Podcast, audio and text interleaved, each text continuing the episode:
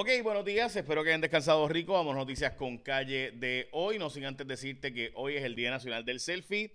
También es el Día Nacional de, o perdón, internacional, actually, del yoga, es el Día Mundial del Yoga. También el día de hacerse un smoothie, el día de llevarse el gato para el trabajo. Este, eh, el solsticio de verano es oficial hoy, hoy empieza el verano oficialmente. Y también es el Día Mundial de la Música. Ok, las portadas de los periódicos, las playas lindas pero peligrosas en Puerto Rico. Se habla de que ha habido 18 muertes de bañistas ahogados en playas y demás, lo cual muestra un problema y se está planteando alguna solución. La pregunta es cuál sería la solución, ¿verdad? La portada del periódico El Nuevo Día es la estrechez, bueno, para obviamente la solución, poner salvavidas y, y demás. La verdad es que el litoral es un, y costa, pues no va a haber suficiente salvavidas. Eh, Así que siempre ha sido un problema esto. En el periódico El Nuevo Día, la estrechez de los municipios por recortes financieros, los alcaldes quejándose porque no tienen dinero. Eh, esta noticia del periódico El Vocero, la verdad es que uno se asusta cuando la ve. Solo 16% de los casos criminales en Puerto Rico son realmente esclarecidos y llevados a término. Es decir, que solo 16%, mayormente asesinatos y demás crímenes violentos en Puerto Rico realmente son eh, llegan a término de lo que sería la investigación criminal. Eso sin duda es trágico, hay que hablar de eso. Eh, eso se supone que esté en los 60 y pico de por ciento, 50 y largo, 60 por ciento, nunca va a llegar a 100 por ciento, pero jamás 16 por ciento es aceptable. Eh, Pierluisi interviene para atender la pérdida de programas en la Universidad de Puerto Rico.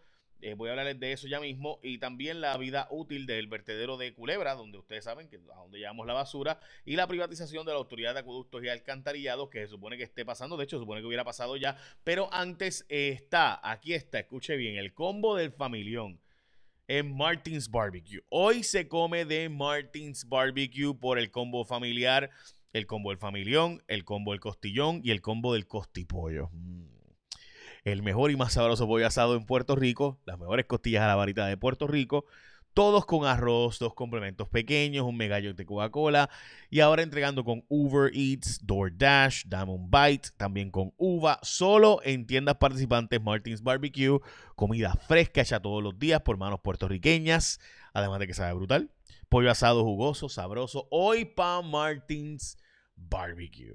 Qué rico, ¿verdad? Mm.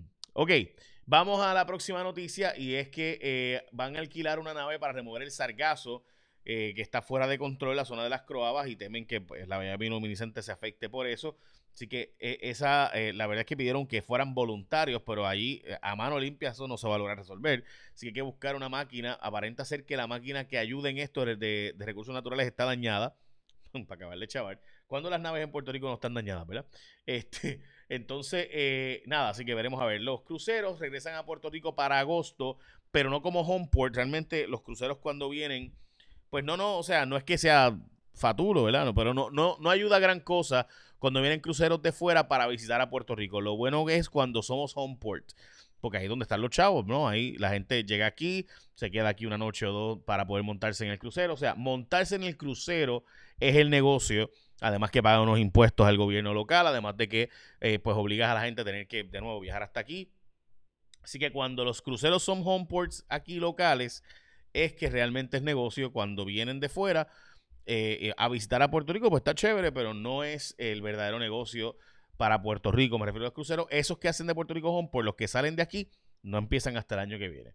El caso de Andrea, esta es la opinión de eh, Catherine Angueira, es una columna bien importante que está en el vocero de hoy, donde se habla específicamente de lo que pasó en el caso de Andrea el pasado eh, viernes. Como saben, sacaron a la prensa, sacaron a los abogados de la Asociación de Periodistas e hicieron la vista solo eh, con la parte de la fiscalía y la defensa del presunto asesino acusado por haberla matado, quemado y tirado en un paraje solitario en Guabate, pues a él le van a dar las grabaciones. Bueno, todavía no, están en ese proceso, pero él está solicitando eh, que le dé las grabaciones. La verdad es que en estricto derecho tiene derecho a que le dé las grabaciones para preparar su defensa.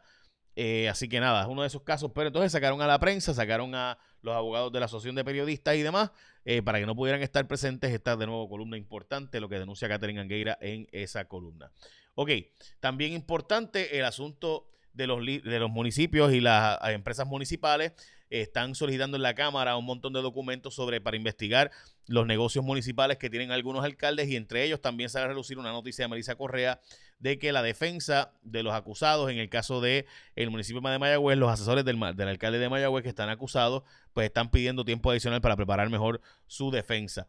Lo que les estaba diciendo ahorita de la privatización de la autoridad de acueducto, se supone que la autoridad hubiera sido privatizada ya hace tiempo, de hecho estaba para marzo, también eh, la vida útil del municipio del vertedero, del municipio de Culebra, está pasando lo mismo que el resto de Puerto Rico. Esta noticia del nuevo día de fin de semana es, la noticia del sábado donde habla del incremento de agresiones sexuales. Esto fue advertido que, como saben, eh, había un montón de casos de violencia y de agresión sexual en el hogar y nos estaban denunciando, pues ahora aumentó, empezó a aumentar y se teme que cuando abran las escuelas habrá muchos más casos que no se han denunciado ahora de abuso sexual eh, en el hogar, de abuso sexual por familiares, que donde más ocurre, dicho sea de paso, el abuso sexual. Eh, y el Centro de Salud para la Mujer, específicamente la doctora Linda Lara, que como saben es una heroína, eh, ella ha estado denunciando esto y advirtiendo, de hecho, parte de lo que se dijo para alguna gente cuando el cierre de escuelas, y perdónenme, pero en, aquí le dimos bastante, era que mantener las escuelas cerradas permitía otro tipo de abuso y este era uno de los que más se, se, hablaba. Ok, la Junta de Control Fiscal no está luchando por la paridad de Medicaid para Puerto Rico, sino que está cabildeando para trato justo. Pierluisi dice que eso está mal, lo cual está brutal, porque usando los fondos del gobierno de Puerto Rico para cabildearle en contra los intereses del pueblo de Puerto Rico de que nos den igualdad en cuanto a fondos de Medicaid. Tremendo, Junta. Un aplauso, please. Ah, que, ellos creen que trato justo es lo que de verdad vamos a conseguir. Ok, este... Pero caramba, o sea, nada más llevarle la contraria, o sea, uno busca lo más y te dan lo menos, pues ni modo, pero no, no busca lo menos.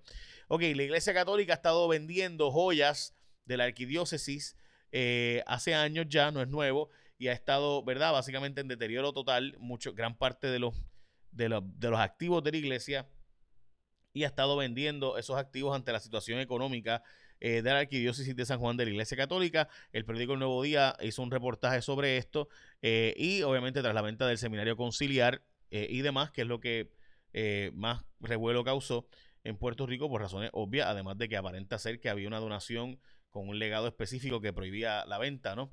el seminario conciliar, el Palacio Obispal, el edificio además de la calle San Francisco y Casamar, propiedad antigua de la iglesia de Santa Ana, la ciudad y la ciudad murallada de la arquidiócesis eh, presenta 15 propiedades consideradas monumentos históricos y otras eh, donde se supone que son monumentos históricos que no se van a tocar, pero como podrán ver en pantalla, los que están viendo, obviamente, los que escuchan no, eh, hay un reportaje del periódico El Nuevo Día del pasado, de ayer domingo, que está muy bueno sobre las propiedades de la iglesia.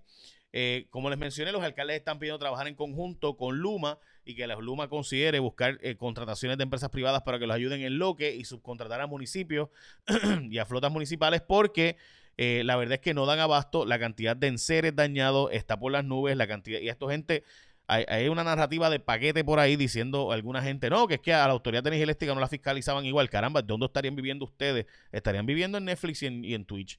Este, porque de verdad que, eh, o sea, a la Autoridad de Eléctrica en Puerto Rico se le han dedicado portadas de periódicos, montones de programas. Ahora a Luma, obviamente hay que exigirle para que cumpla. El problema es que tenemos problemas de voltaje al punto de que tenemos un montón de enseres dañándose, equipo de, salud de viejitos en centros de ancianos. Ayer en Telemundo sale una historia sobre esto.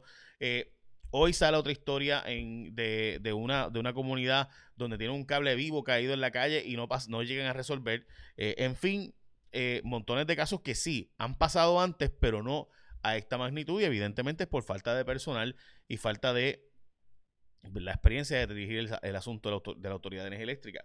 Inconforme con la gestión de, la, recinto de ciencias médicas, resulta ser que eh, eh, Ciencias Médicas ni siquiera le da la información a la UPR, que recuerde que Ciencias Médicas es un recinto más de la Universidad de Puerto Rico, o sea, como si fuera Mayagüez, Río Piedra, pues no, ni siquiera le da la, información al presidente y han pedido cuáles son los otros, eh, las otras acreditaciones que están también en peligro. Eh, porque resulta ser que pudiera ser muchas más. Recuerden que todas, básicamente, y lo que y estamos pidiendo el documento que se dio a Ciencias Médicas, los medios de comunicación, tanto el Nuevo Día como nosotros y otros, pidiendo el documento de la casa acreditadora para preguntar qué es lo que está pasando, para verificar qué es lo que está pasando y cuáles son los problemas. No lo quieren dar. La teoría de muchos es que casi todos los programas de la Universidad de Puerto Rico padecen de lo mismo que padecía del programa de neurocirugía Y pues veremos a ver si finalmente dan el documento o no. Y por alguna razón no lo están dando. Y es porque obviamente no le conviene darlo. Yaresco se quiere quedar dirigiendo la Junta de Control Fiscal. Eh, no la culpo con ese sueldo y demás. Eh, oye, y también hoy es el día de mostrar tus barras. El día mundial, me, esto me lo informó Elizabeth Robaina el, tus barras por el calentamiento global. Miren la diferencia del calentamiento de cómo estaban las temperaturas para hace 100 años versus ahora. Eh, la diferencia es sustancial. En el caso de San Juan, Puerto Rico, está en pantalla las gráficas. Y precisamente hablando de Elizabeth Robaina, vamos con el informe del tiempo de Elizabeth Robaina. ¿Qué tal amigos de Noticias con Calle? Feliz lunes iniciando otra semana. Las condiciones del tiempo hoy variables, muy buenos momentos de sol realmente en gran parte de Puerto Rico esta mañanita, pero sí con algunos aguaceros afectando el este de la isla, lo podemos apreciar en la imagen de radar. Así que variable riesgo de precipitación esta tarde de un 50 y hasta un 70%, especialmente en la montaña oeste y hacia el noroeste de la isla. Las temperaturas máximas de 85 y hasta 90 grados, el viento continúa soplando del este-sureste, así que las temperaturas un poco más calurosas especialmente por ese factor humedad, los índices de calor de 100 a 105 para algunos sectores costeros, manténgase muy bien hidratado. En cuanto al pronóstico marítimo, el oleaje todavía está un poco picado precisamente por el viento, así que está de 4 a 6 pies, precaución para operadores de embarcaciones pequeñas y a largo plazo continuaremos con este patrón de tiempo típico con las lluvias de la mañana al este, luego los aguaceros más fuertes hacia el interior y hacia el oeste y noroeste en lo que llega la próxima onda tropical tarde viernes al sábado incrementando de lluvia. De hecho, esa onda tropical tiene potencial ciclónico, pero es bien bajito, de un 10%. Estaremos atentos, va a estar interactuando con aire seco, polvo del Sahara y vientos cortantes, así que dudosamente tenga algún tipo de desarrollo. De cualquier forma, siempre hay que estar muy pendientes. Y Claudette, por otra parte, logró fortalecerse nuevamente a tormenta tropical. Se encuentra sobre el sector de Carolina del Norte, provocando mucha precipitación. La buena noticia es que ya va de salida. Yo los espero mañana aquí en Noticias con Calle con más información del tiempo. Lindo lunes. Bueno, ya saben, gracias Elizabeth. Eh, así que sí, va a estar lloviendo y yo dejando llover, lloviendo y dejando llover, lloviendo y dejando llover. Este, acaba, acaba de caer un aguacero bastante fuerte aquí en Atorrey. Bueno, anyhow, échale la bendición, que tenga un día productivo y recuerda que Martins Barbecue tiene el combo familiar, el del costipollo. Hoy se come de Martins Barbecue, así que aprovecha un buen almuerzo para todo el corillo del trabajo que ya están regresando a la oficina. Así que, lambe ojo ahí. Bueno, lambe ojo no, aporta a la causa con el combo del familión, el combo del costipollo. Qué rico, ¿verdad? Ahora sí, échame la bendición. Que tenga un día productivo.